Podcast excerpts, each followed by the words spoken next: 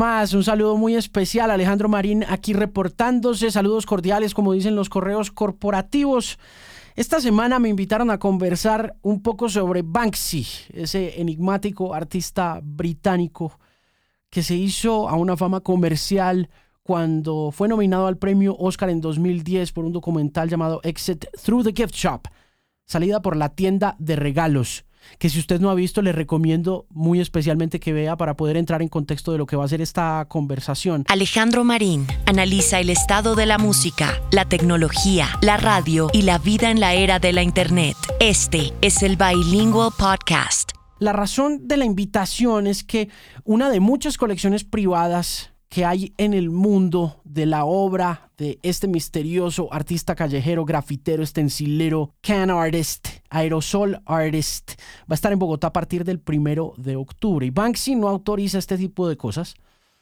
Y es muy consecuente, ¿no? Es muy consecuente que un artista que se ha hecho entre las sombras y el anonimato y sea considerado la última gran figura de la contracultura del pop, pues no autorice que se utilicen esas obras que nacen de esa clandestinidad y también de esa naturaleza vandálica. Es muy contradictoria de todas maneras la forma como se construye el mito de Banksy, pero yo creo que así se hace el gran arte. El gran arte y los grandes artistas son contradictorios por naturaleza. Y de hecho en ciudades como Bogotá y como Londres los espacios donde habitan estos artistas ya están muy regulados, lo cual es más contradictorio aún porque esta forma de arte nació, repito, siendo muy vandálica. Creo que fue la primera forma epidémica de arte del siglo XX. Creo que fue esta fuerza gigante que se convirtió en una esencia del paisaje urbano y que por lo tanto terminó siendo regulada por las ciudades donde empieza a aparecer o a convertirse en esta parte clave y esencial del paisaje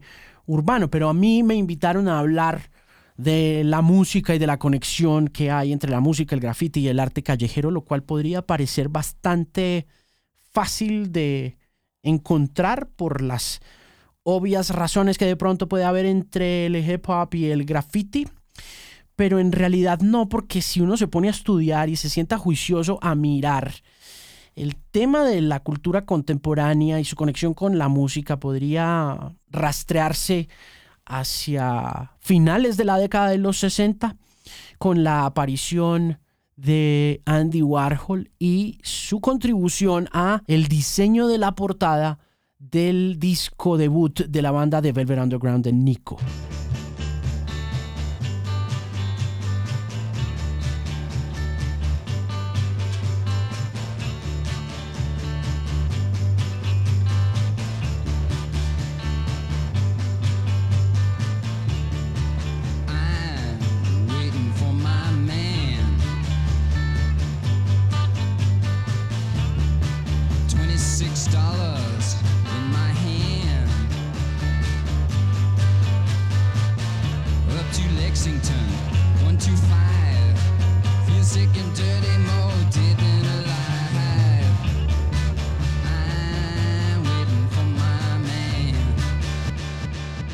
Warhol era el manager de The Velvet Underground de Nico y se había hecho a su posición de manager con el propósito de experimentar. Y la primera experimentación que hizo fue precisamente hacer una carátula que se convirtió en un ícono y en un objeto transformador del arte y del arte que acompañaba a esa música. Se hizo como a modo de comisión, algo que ya había pasado en ocasiones anteriores. Jackie Gleason, el famoso músico de jazz, le había comisionado la portada de un disco al reconocido fundador del surrealismo Salvador Dalí. Pero la más notoria, la más importante de esas comisiones fue la de Andy Warhol para The Velvet Underground en Nico por allá entre 1966 y 1967. Después de eso pasaron cosas importantes en ese mundo que conecta a las portadas con la música y a nuestra mirada de la música a través de las portadas. Los discos antes de que sucediera lo de The Velvet Underground en Nico eran objetos promocionales en realidad las portadas de los discos traían las fotos de los artistas y nada más. Cuando aparecen estas comisiones de Dalí para Gleason, Andy Warhol para The Velvet Underground. Más adelante aparecen ya unos trabajos impresionantes que van convirtiendo al disco en este objeto del deseo, pero también a la música en una especie de objeto tridimensional.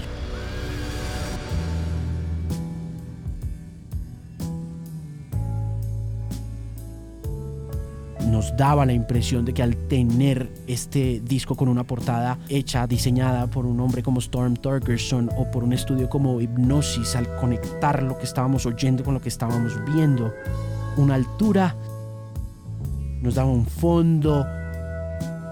nos da una distancia, nos da una tercera dimensión sobre la música y eso transforma muchísimo nuestras maneras de consumir música a través de los discos. Ese es el momento en que el arte contemporáneo empieza a interferir en la música a través de las portadas que pasa de ser un objeto promocional a ser un objeto estético, un objeto del deseo, un objeto necesario que uno quiere tener, que uno quiere ver, que uno quiere oler y eso le da un significado muy importante a la portada y por supuesto a la intervención del arte contemporáneo. Ya uno compraba un disco por lo que veía en la carátula. Y muchas veces uno oye por ahí decir que uno no debe juzgar al disco por la portada ni al libro por la portada, pero la verdad es que muchas veces nos pasó.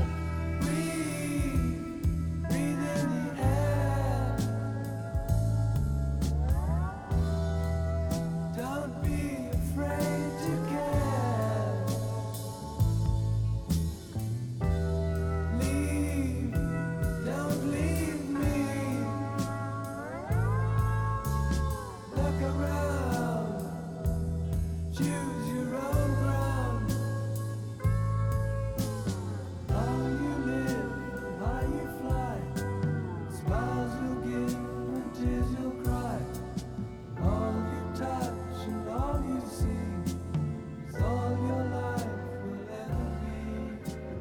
A mí me pasó en 1994 y me pasó con dos artistas. Uno de ellos fue Pink Floyd. Cuando entré a la tienda ya estaba circulando en 1994 una canción de Pink Floyd en MTV y una canción de Pantera en MTV. Broken de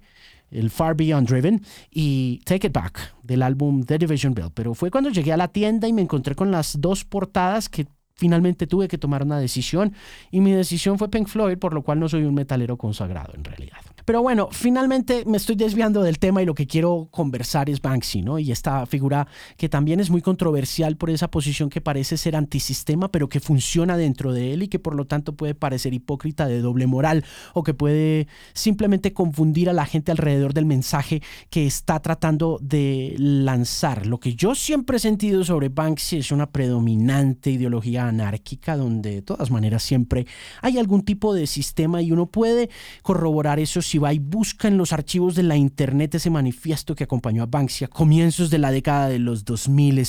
y que tiene un extracto de un diario escrito por un coronel británico que llegó a liberar a unos prisioneros de un campo de concentración a finales de la Segunda Guerra Mundial en 1945 y que escribía en ese texto que refiere Banksy una anécdota particular que tiene que ver con cómo a la llegada de la Cruz Roja llegó también un cargamento lleno de lápiz labial. Ese soldado estaba muy asombrado, no solamente porque en vez de medicamentos o alimentos hubiera llegado ese cargamento de lápiz labial a ese campo de concentración, sino que lo que más lo asombró fue la felicidad con que esos prisioneros recibieron ese cargamento de lápiz labial.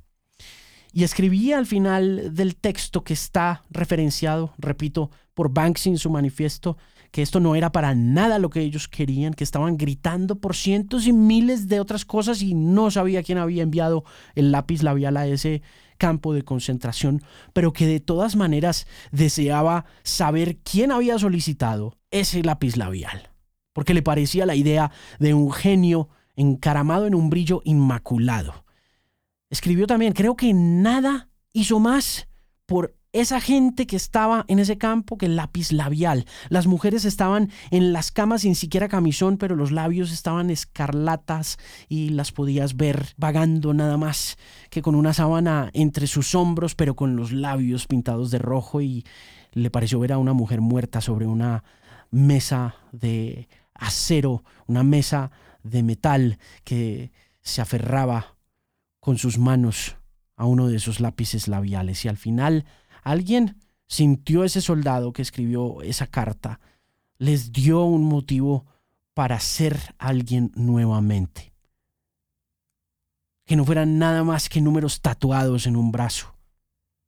Y que pudieran interesarse nuevamente en cómo se veían, en su apariencia. Escribe ese soldado que el lápiz labial les devolvió la humanidad. Eso es muy contradictorio, pero ese es el manifiesto de Banksy. Y Banksy es una contradicción andando. Porque hay muchas cosas alrededor de este personaje que definen muy bien esa contradicción. Que logre ocultar su identidad durante tanto tiempo, con tanto éxito, pero que esté nominado a un premio Oscar por un documental que a su vez fue dirigido por un fan, por un entusiasta, por un hombre obsesionado con él que termina robándose muchas de sus ideas, incluyendo la idea del documental, lucrándose de ella y termina convirtiéndose él en un artista callejero de igual importancia a la de Banksy, al punto de llegar a intervenir el trabajo de Madonna y darle la portada de su disco recopilatorio Celebration del año 2009. Es muy contradictorio absolutamente todo esto que menciono, además del hecho de que Banksy quiera tener control autoral sobre sus obras, por lo famosas que se han vuelto, pero no pueda hacerlo por el simple hecho de que después de que aparece en el mapa de políticos, de la sociedad civil, de las paredes que no son de él, y empieza a tener esta influencia y este impacto en la conciencia social de la gente, pasa de ser perseguido a convertirse en una celebridad, misteriosa y anónima, pero una celebridad de todos modos, y a llamar la atención de grandes coleccionistas de arte que han sido a su vez artistas como Damien Hirst, que van tomando esas obras e incorporándolas en sus propias colecciones e incluso en muchas ocasiones terminan en casas de subastas sin el permiso y sin la autorización de Banksy, quien, repito, ha intentado ejercer control sobre ellas, pero su propio anonimato evita que se diga quién es el autor de esa obra. Al fin y al cabo, no sabemos quién es Banksy. Eso no deja de ser muy interesante y muy contradictorio ahora que vamos a tener la oportunidad de ver una de esas colecciones en Bogotá a partir del primero de octubre. Ahora, Banksy y la música están conectados por dos cosas que yo creo que son muy puntuales y que vale la pena mencionar. Y la primera, que es también la primera vez en la que yo tuve la oportunidad de ver un Banksy, es la portada del séptimo disco de Blur, que es un disco que se llama Think Tank, disco de 2003, plena invasión a Irak, administración de George W. Bush en los Estados Unidos, administración de Tony Blair en Gran Bretaña y todos los artistas que estaban de moda en ese momento hacen parte del movimiento antiguerra de Irak. El más notorio de ellos, con una ideología política contundente, es Damon Albarn, quien a su vez está trabajando ya con gorilas. Ha hecho dos discos de gorilas que ya están intervenidos por la caricatura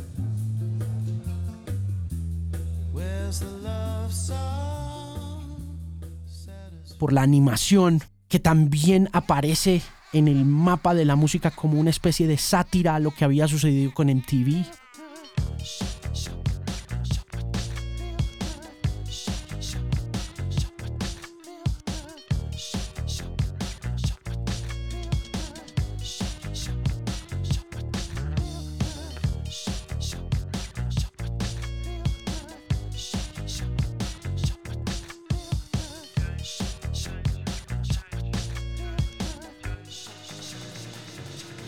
Cuando Jamie Hewlett, quien había hecho Tank Girl en la década de los 90, se junta con Damon Albarn,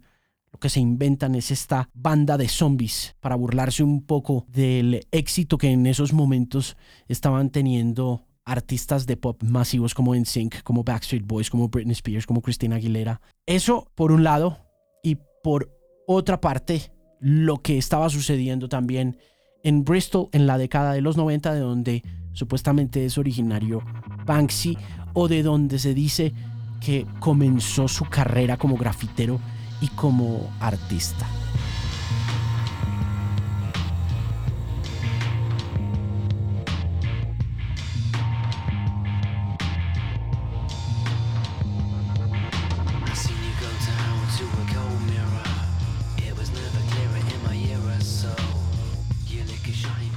Bristol había estallado el fenómeno del trip hop a finales de la década de los 80 y el fenómeno del trip hop estaba muy conectado obviamente al hip hop que había nacido en Nueva York en la década de los 70 a manos de jamaiquinos, de gente de Barbados, de gente de islas del Caribe, segundas generaciones que habían transformado el mundo de la música como Africa Bambata, como DJ Cool Herc, como Grandmaster Flash.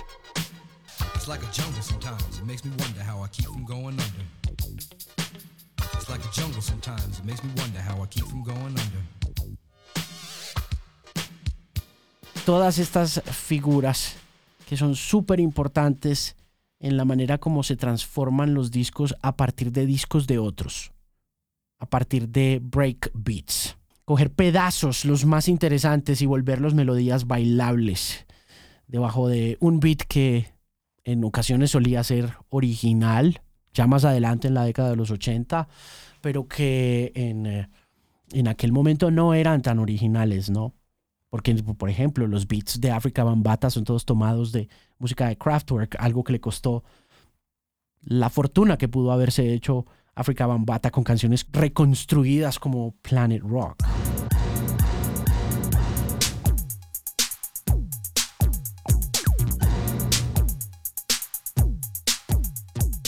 Y en Bristol aparece este fenómeno que muta el hip hop a partir de lo que se había vivido en la década de los 70 y de los 80, pero también de una migración muy similar a la que había producido a los músicos de Nueva York como Grandmaster Flash, como Cool Herc, como Africa Bambata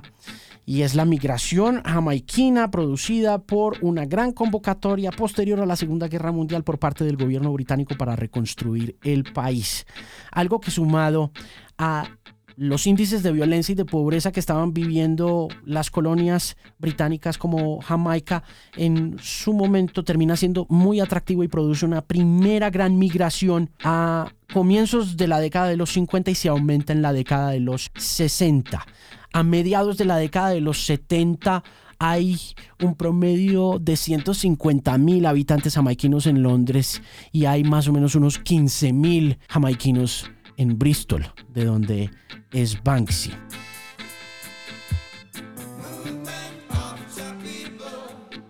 Paralelo al movimiento y al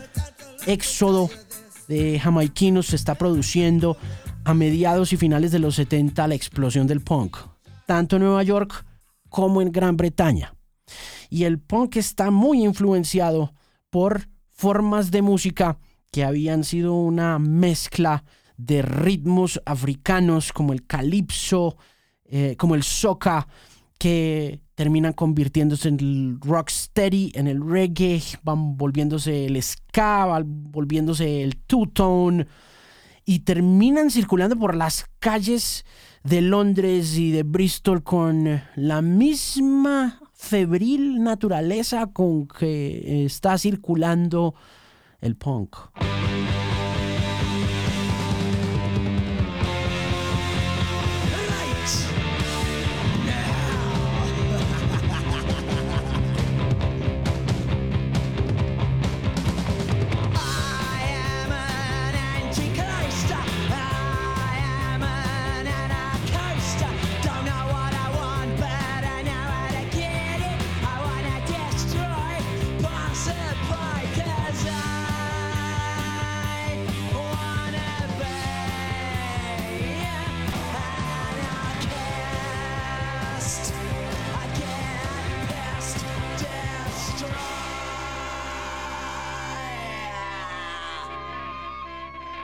Empiezan a conectarse esos dos movimientos. Pero antes de que se conecten, ellos van mutando también por su parte. El reggae va volviéndose cada vez más tecnificado, aparecen los remixes, aparece el dub, por el lado del punk aparece el post-punk, aparece Ian Curtis, aparece The Cure, aparece Susan the Banshees, luego se populariza el punk y el post-punk y se convierte en New Wave con la aparición de Soft Cell, Duran Duran, con eh, la comercialización de David Bowie en los Estados Unidos a manos de Nile Rodgers, con Let's Dance. Empiezan a pasar todas estas cosas que terminan informando la naturaleza de los músicos que en Bristol, a partir de las curiosidades nacidas de las experimentaciones de Joy Division, de New Order, de artistas como los Happy Mondays, van reconstruyendo esa naturaleza de hacer hip hop y el hip hop va transformándose incluso con algunas de las obras más importantes provenientes de Jamaica.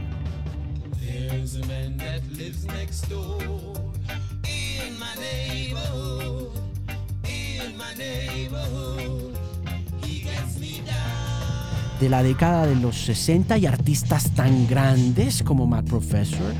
como Horace Andy.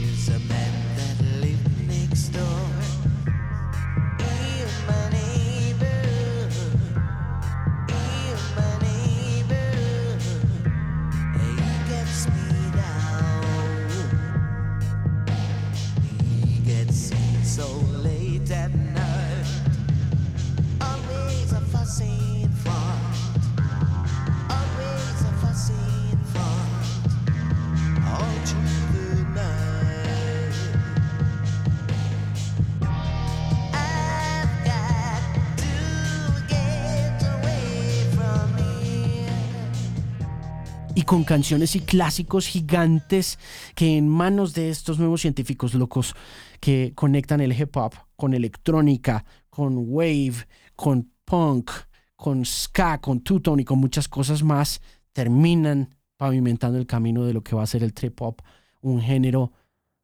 escondido, misterioso, callejero,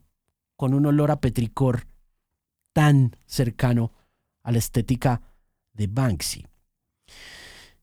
Todas esas cosas nacen entonces de préstamos, de pequeños robos y de combinaciones maravillosas y contradictorias, porque ¿quién pensaría, por ejemplo, que una canción como Man Next Door de Massive Attack, con esa naturaleza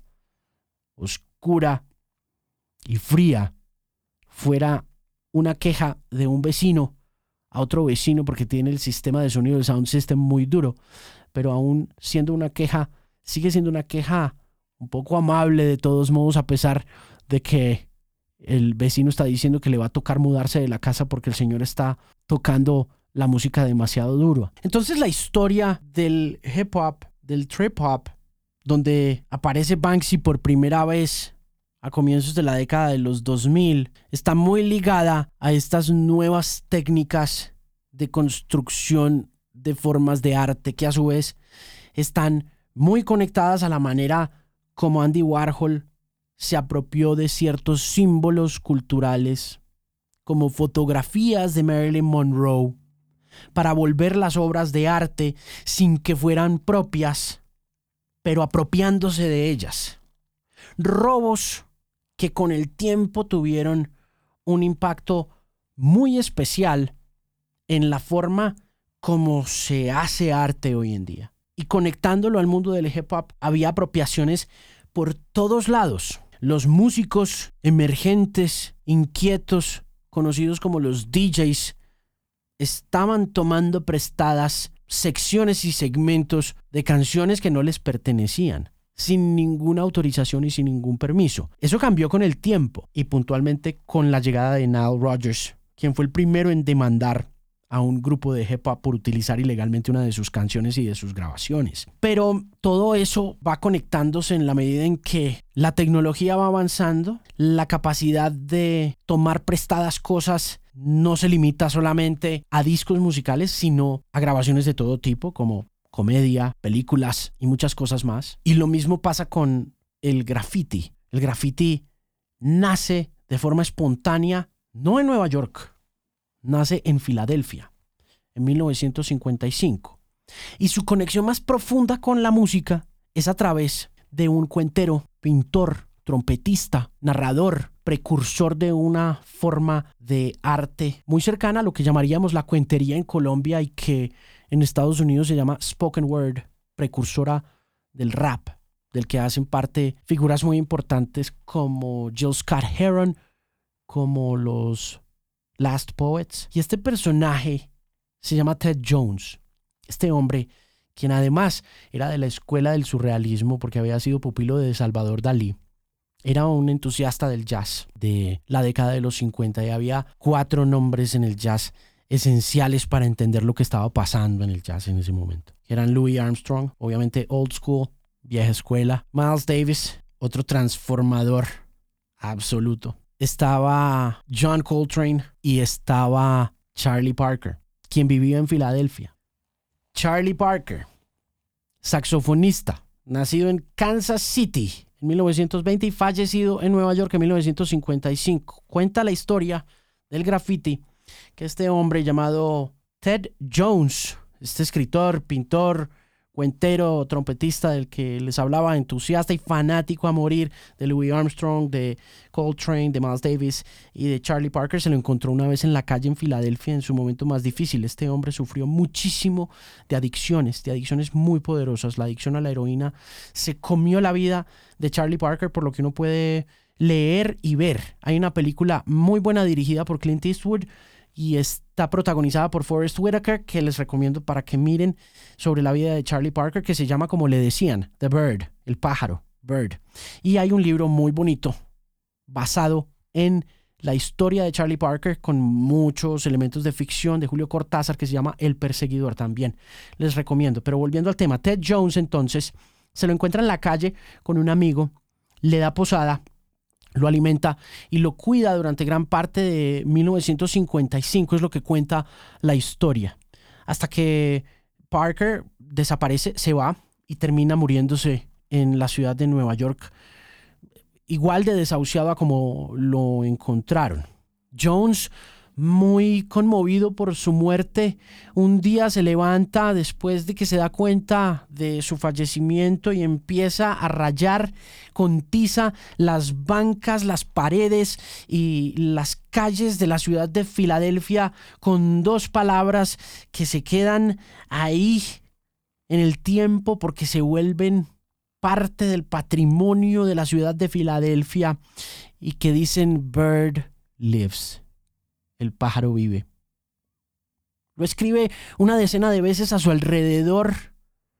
un poco en medio de la desesperación, de la tristeza, del desahucio y de la soledad que deja Charlie Bird en el mundo del jazz y en el mundo de los fanáticos de la música. Y rápidamente la gente que ve ese Bird Lives y se da cuenta que Charlie Parker ha fallecido, empieza a repetir esa práctica y empieza a escribir en diferentes esquinas, paredes, bancas y lugares de sus respectivos vecindarios la misma frase, bird lives, bird lives, bird lives, bird lives. Y así se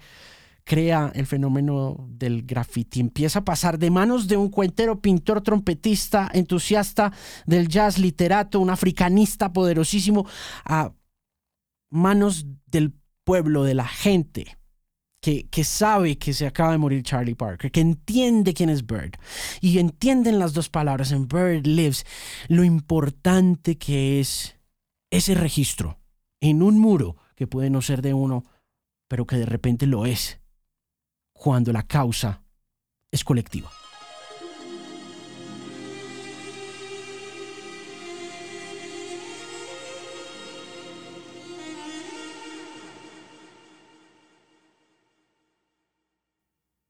Así que la música le da luz al graffiti. Y el graffiti de Bird Lives cruza la frontera estatal y se va para Nueva York, donde cinco años más tarde empieza a volverse una costumbre entre pandilleros y figuras de la calle que más adelante conformarían los crews de bailarines, de MCs, de breakdancers y de pintores que terminan haciendo del graffiti esta fuerza muy contundente de manifestación artística a través de la apropiación no autorizada de espacios públicos.